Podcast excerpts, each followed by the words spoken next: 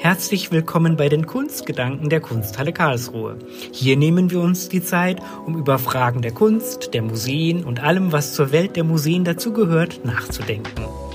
Mein Name ist Florian Trott und ich führe Sie und euch durch die Gespräche mit unterschiedlichen Gesprächspartnerinnen und Gesprächspartnern aus den Bereichen Kunst, Kultur und Gesellschaft, die jeweils ihre ganz eigenen Perspektiven, Ansätze und Meinungen in das Gespräch einbringen werden. Ja, vielen Dank, liebe Anke von Heil, dass Sie sich die Zeit nehmen für den Podcast der Kunsthalle Karlsruhe, für die Kunstgedanken.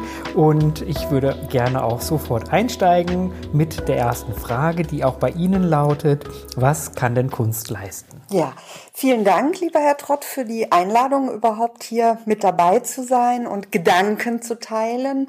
Und ähm, natürlich ist die Frage, was kann denn Kunst leisten, eine Frage, die unheimlich komplex ist, mit der man sich immer mal wieder auseinandersetzt, auch in der Frage, welche Position nimmt Kunst in unserer Gesellschaft ein und ich würde sagen, dass es äh, darauf ankommt, eben auch über Kunst in die Gesellschaft hineinzuwirken. Das ist so etwas, was ich auch für die Kunst sehe, also wo ich auch die Bedeutung von Kunst sehe. Es gibt ja den Begriff des Impact auch im Englischen, der eben auch mit dieser Wirkung verbunden ist, mit der Frage auch, bewirke ich etwas bei den Menschen, die sich mit Kunst auseinandersetzen? Gehen die dann hinterher anders gestärkt oder auch in irgendeiner Art und Weise bereichert wieder von dann, wenn sie sich mit Kunst auseinandergesetzt haben. Es gibt für die Kunst ja auch diese Forderung, dass sie zweckfrei sei. Das ist für mich auch immer so ein großes Feld, äh, zu dem ich mir Gedanken mache. Ähm, es wird in vielen Diskussionen reklamiert und auch immer an der Schnittstelle, zu der wir gleich vielleicht noch kommen, an der ich arbeite, so ein bisschen eben diese Warnung davor, Kunst für bestimmte Zwecke einzusetzen. Gleichwohl denke ich schon, dass Kunst eben auch mit diesem Gedanken, dass sie nicht einfach nur la pour la ist, sondern dass sie tatsächlich unsere Sicht auf die Gesellschaft in irgendeiner Weise beeinflusst, verändert. Das ist natürlich etwas Subjektives. Ein emotionaler Aspekt ist für mich auch immer mit dabei, wenn es um Kunst geht. Also Sie sehen eigentlich eine sehr große Bandbreite der Gedanken, die ich zu dieser Frage habe. Da finde ich, sind doch wirklich einige spannende Gedanken dabei, die Sie mit uns teilen. Impact, Zweckfreiheit und die Emotion, das Kunst berührt. Kunst kann uns wirklich auch was aufzeigen und ich glaube, tatsächlich die Wirkung oder die Rolle der Kunst für die Gesellschaft, in der Gesellschaft sind spannende Punkte. Und das führt mich zu meiner zweiten Frage, denn, sage ich mal, ein Ort der Kunst kann ein Museum sein oder sind Museen. Und da würde mich interessieren, was denken Sie denn, was Museen leisten können oder leisten können müssten oder leisten können sollten, um es mal so ein bisschen offener zu formulieren? Ja, also Museen haben ja eine lange, lange, lange Tradition. Und wenn wir uns mal angucken, wo sie herkommen, eben von dieser Idee, ein Heiligtum für die Musen zu sein, dann sind wir natürlich heute in unserer Gesellschaft und viele Jahrhunderte später bei ganz anderen Bedeutungsansprüchen. Und äh, wir sehen ja auch, dass Museen sich gerade jetzt in einem sehr, sehr spannenden Wandel befinden, wo es auch darum geht, sich zu fragen, welche Definition Definition nehmen wir denn an für Museen? Also welche Aufgaben haben Museen oder sollen sie haben? Und für mich ist ein Museum sicherlich ein Ort, an dem auch eine gewisse Art von Orientierung gegeben wird. Ja, wenn wir das mal vergleichen, beispielsweise auch mit der Frage, was passiert in Galerien, was passiert in anderen Orten, wo auch Kunst präsentiert wird, in welcher Weise unterscheiden sich Museen da? Und da erwarten wir heute heute und können wir vielleicht auch in Zukunft eben dieses erwarten, dass Museen Orientierung geben, vielleicht in so einem Dschungel von ganz unterschiedlichen Richtungen, von ganz unterschiedlichen Aussagen auch. Ich bin aber auch der Meinung, dass sich Museen immer mehr zu einem sozialen Ort entwickeln. Also dass es weniger darum geht, einen Ort zu haben, wo eine kontemplative Betrachtung das Hauptziel ist. Vielmehr geht es darum, dass dort mit Menschen Dinge passieren, dass auch vielleicht Dinge breit gehalten werden, dass Menschen auf Menschen treffen, dass Kommunikation in einer anderen Art und Weise passiert, dass natürlich auch bestimmte Haltungen dargestellt werden, auch in unserer Gesellschaft zu Fragen, die uns alle umtreiben. Also das ist auch wieder so eine Sache, da muss jedes Museum natürlich für sich selber schauen, welches Profil sich das jeweilige Museum geben will. Aber diese Frage eben, wie wirke ich auch mit Menschen in der Zusammenarbeit, welche Kooperationsmöglichkeiten tun sich auf, das sind alles Dinge, die ich für die Zukunft auch der Museen sehen würde. Sie haben in Ihrer Antwort einen schönen Bogen gespannt, haben begonnen mit der langen Tradition, aus der Museen kommen, nämlich als Heiligtümer für die Musen und haben konstatiert, dass Museen in unserer heutigen Gesellschaft sich auf jeden Fall verändern müssen. Der Wandel ist notwendig, Veränderungen sind notwendig und man kann das ja auch bereits in zahlreichen Museen beobachten, wie Dinge sich verändern, wie Häuser, Einrichtungen sich verändern. Ich finde es einen spannenden Gedanken, einmal darüber nachzudenken, ob es denn möglich ist, dass Museen vielleicht auch sogenannte dritte Orte werden, also offene Orte für die Gesellschaft, für die Bürgerinnen und Bürger, die man aufsuchen kann, wie es ja viele Bibliotheken bereits erfolgreich praktizieren. Aber damit das möglich ist, das ist schon durchaus klar, ist eine Grundvoraussetzung dafür, müssen die Museen über die entsprechenden Räumlichkeiten verfügen. Genau, es ist alles eine Frage der Ressourcen, auch der personellen Ressourcen und natürlich auch der finanziellen. Ne? Genau, so ist es, wie bei ganz vielen genau. Punkten. Jetzt würde ich gerne ein bisschen Ihr Profil beleuchten, das ja aus meiner Sicht ein sehr, sehr spannendes ist. Viele Jahre waren Sie als, ich sag mal in Anführungsstrichen, analoge Museumspädagogin tätig und haben aber sehr, sehr früh die Chancen der digitalen Kunstvermittlung für sich entdeckt. Und ich denke, es ist nicht übertrieben, wenn ich sage, dass Sie als eine der Pionierinnen in diesem Bereich gelten. Wo sehen Sie denn jetzt auch mit Blick auf Ihre Erfahrung, die Sie jetzt schon wirklich über viele Jahre in diesem Bereich gesammelt haben, die Stärken des Digitalen? Also das Digitale gibt es ja eigentlich schon sehr lange und im Grunde genommen bin ich da gar nicht so unter den Ersten, aber vielleicht natürlich unter den Ersten, die sich massiv dafür eingesetzt haben, dass auch die Vermittler sich ins Digitale begeben. Und ich hoffe da auf immer mehr Kolleginnen und Kollegen.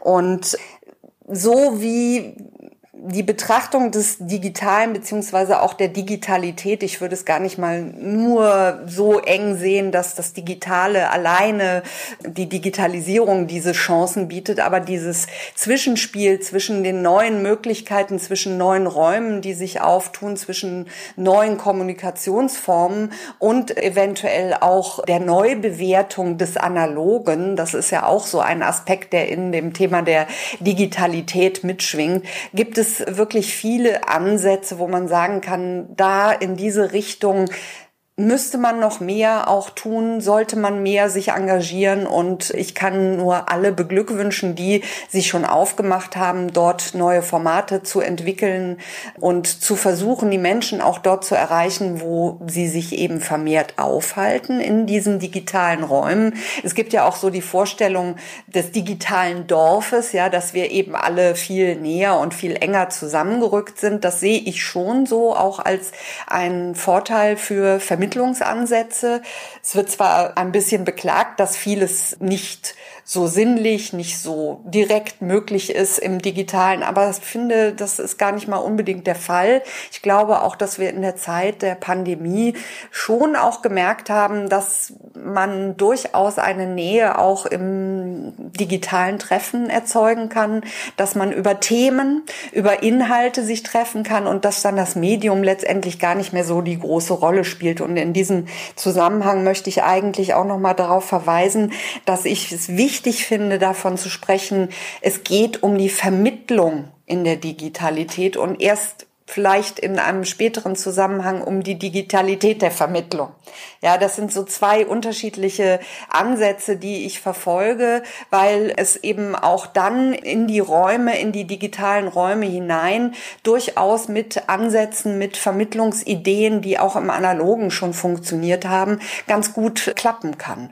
Und später kann man dann sagen, okay, wenn wir jetzt aber das Digitale in den Vordergrund stellen, sich da zu überlegen, welche Tools, welche bestimmten Programmierungen einem weiterhelfen können, um vielleicht auch noch mal die technische Seite der äh, Digitalität zu betonen. Stichwort Pandemie, in der wir ja immer noch sind aktuell und wirklich den großen Schub, den die Digitalisierung auch im Museumsbereich dadurch bekommen hat. Das kann man, glaube ich, gar nicht anders beschreiben, wie viele Angebote plötzlich überall entstanden sind. Da würde ich doch gerne nochmal nachfragen, sehen Sie denn eigentlich im musealen Bereich ganz spontan noch Potenziale, die aus Ihrer Sicht zu wenig oder vielleicht sogar noch gar nicht genutzt werden? Also es ist ja immer die Frage, welche Ziele verfolgt man? Ja, für bestimmte Themen muss man dann eben ganz genau gucken, wo ist Potenzial? Ist man an dieser Stelle mit einem Scrollytailing besser bedient oder macht es Sinn, ein Audioguide zu verfassen? Das muss man wirklich themenabhängig sehen. Das kann man nicht so pauschal sagen. Was mir durchaus immer wieder durch den Kopf geht, ist die Tatsache, dass doch relativ viel Copy und Paste gemacht wird. Also das, das Experimentelle, ja, das die Frage, probieren wir mal was Neues aus, so wie ich das tatsächlich eben auch mit Mood for Art in ihrem Haus gesehen habe, mal etwas für eine neue Zielgruppe, aber auch Dinge, die vielleicht ein ganz andere Ansätze verfolgen als eben dieses klassische Erzählen und vielleicht auch teilweise Abfilmen von Führungen. Da geht aus meiner Sicht noch mehr. Da geht noch mehr, wenn man sich eben auch ein bisschen wohler fühlt im digitalen und wenn man selber auch vielleicht Dinge ausprobiert hat und gesehen hat, okay, in dieser Richtung möchten wir was machen, da muss man dann auch zusätzlich natürlich äh, noch sich fortbilden. Ja, man kann diese Dinge nicht einfach mit den Bordmitteln, die man bisher für das Analoge genutzt hat, so vielleicht in der Art und Weise umsetzen, wie es gut wäre. Also aus meiner Sicht noch viel mehr Experiment, noch viel mehr auch loslassen, vielleicht von dem klassischen Erzählen, von den klassischen Kunstgeschichten hin zu eben auch neuen Formaten, die sich an den Bedürfnissen auch der Menschen, die im Digitalen sich bewegen, orientieren. Ein wunderbares Plädoyer für Mut zum Experimentieren, was ich unbedingt unterstreichen möchte. Und ich freue mich auch, dass wir hier in der Kunsthalle in Karlsruhe gerade die Gelegenheit haben oder die Gelegenheit hatten zu experimentieren,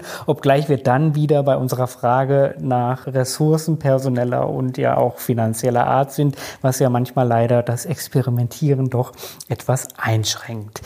Ihr Statement war aber auch ganz klar ein Statement für die Bedeutung von Kunstvermittlung. Warum muss denn Kunst überhaupt vermittelt werden, egal ob analog oder digital?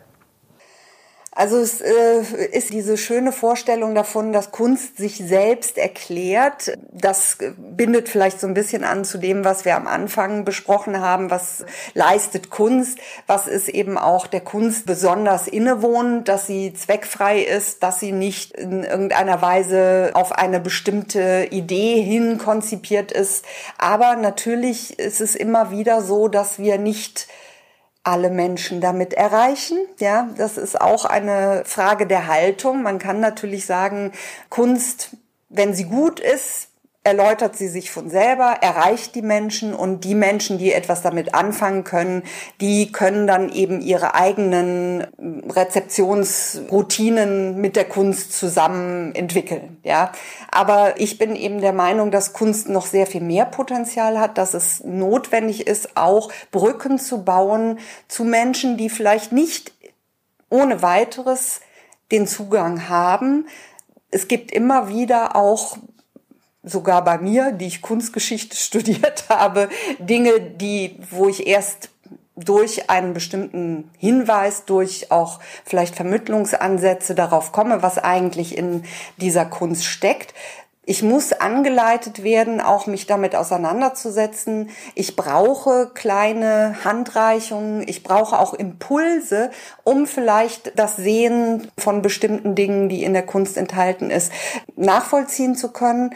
Es ist natürlich auch in unserer heutigen Gesellschaft, in der die Aufmerksamkeitsspanne immer weiter nach unten sinkt, eine große Herausforderung, bei der man auch sagen muss, wir müssen auch da überlegen, Komplexität, komplexe Inhalte und Kontexte muss man in verschiedenen kleinen Schritten vermitteln und man kann nicht davon ausgehen, dass man das alles ungefiltert irgendwo stehen lässt und es findet schon sein Publikum, sondern da sind für mich auch diese Ansätze, ich finde es auch sehr spannend, wenn Kunstvermittlung durchaus auch mit Marketing zusammengeht, dass man sich wirklich überlegt, wer springt auf welche Themen an, wie kann man für bestimmte Gruppen, die eventuell gut zu erreichen sind, etwas präsentieren und wie kann man etwas für Gruppen präsentieren und vermitteln, die vielleicht nicht im ersten Schritt zu erreichen sind, die aber durchaus doch auch Publikum für Museen sein sollten.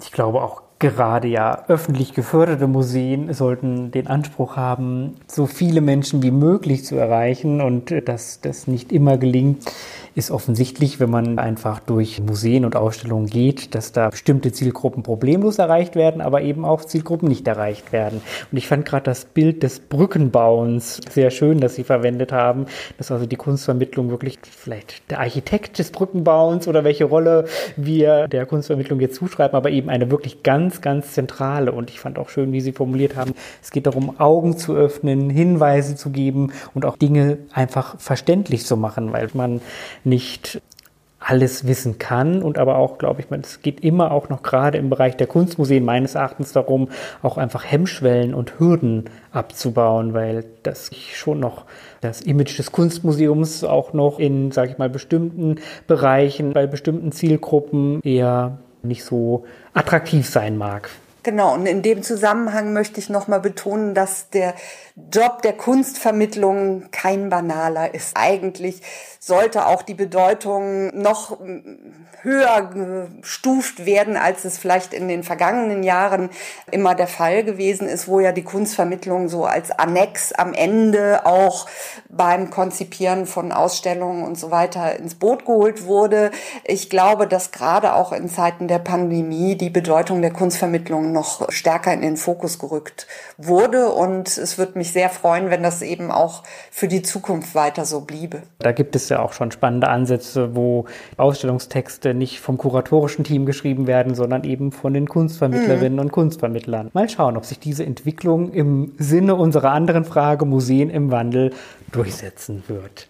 Jetzt würde ich mal von der Vermittlung von Kunst zu einem doch sehr ähnlichen Thema gehen, nämlich Kreativität. Kunst ohne Kreativität, Kreativität ohne Kunst. Geht das? Also Kreativität ist für mich erstmal ein bestimmter Vorgang des Denkens, auch ein Denken, was verschiedene Lösungsansätze mit sich bringt. Man verbindet ja mit Kreativität auch die Hervorbringung von etwas Neuem und das ist natürlich auch ein Ziel, was Kunst verfolgt, eine neue eigene Realität auch darstellen. Insofern sind Kunst und Kreativität zwei ganz wesentliche Dinge, die auch miteinander zu tun haben. Aber Kreativität geht durchaus ohne Kunst, weil man eben Kreativität auch im Denken, im Sprechen, im Spielen, in so vielen Dingen ausdrücken kann, wo man dann sagen muss, gut, an welcher Stelle ist das jetzt vielleicht dann doch schon Kunst und an welcher Stelle ist es etwas anderes? Ist es vielleicht Design Thinking oder sonst irgendwas? Die Kunst und die Kreativität, natürlich sind Künstler kreative Menschen, die sich ständig mit neuen Fragestellungen beschäftigen und anhand vielleicht dieser Fragestellung auch ähm, in einer bestimmten Art und Weise vorgehen. Deswegen bin ich auch der Meinung, dass Künstlerinnen und Künstler ganz hervorragend hervorragende Arbeit leisten könnten in diesem ganzen Gerede von Wandel und wir müssen uns neu positionieren. Die Künstlerinnen und Künstler tun das eigentlich permanent. Ja, dieses ich gucke, wo ich stehe, ich habe eine bestimmte Thematik, ich suche mir verschiedene Lösungswege und versuche auch mal was zu experimentieren oder versuche etwas völlig Überraschendes. Und in dem Sinne sind sie natürlich auch kreative Menschen. Aber wie gesagt, es ist eher so eine Art des Denkens und des Vorgehens und der eigentliche Akt des künstlerischen da spielt vielleicht auch noch mal die Frage der Ästhetik und äh, diese Dinge eine andere Rolle. Von Künstlerinnen und Künstlern lernen, ja. das hat mich gerade sehr beeindruckt. Ist doch, kann ich doch als Plädoyer interpretieren, Künstlerinnen und Künstler an die Museen. So zum Beispiel oder eben auch, wenn es darum geht, gesellschaftliche Fragestellungen, schaut euch mal an, wie Künstler an bestimmte Dinge herangehen und macht sie vielleicht auch mal zum Wortführer. Ja, das finde ich wirklich einen sehr, sehr spannenden Gedanken, den Sie da geäußert haben, der mich auch wunderbar zu meiner letzten Frage an Sie überleiten würde, weil wenn ich sage, von Künstlerinnen und Künstler lernen, Künstlerinnen und Künstler an die Museen, dann klingt es ja vielleicht schon so ein bisschen wie eine Vision vom Museum der Zukunft. Wie sieht denn Ihre Vision des zukünftigen Museums aus? Haben Sie eine?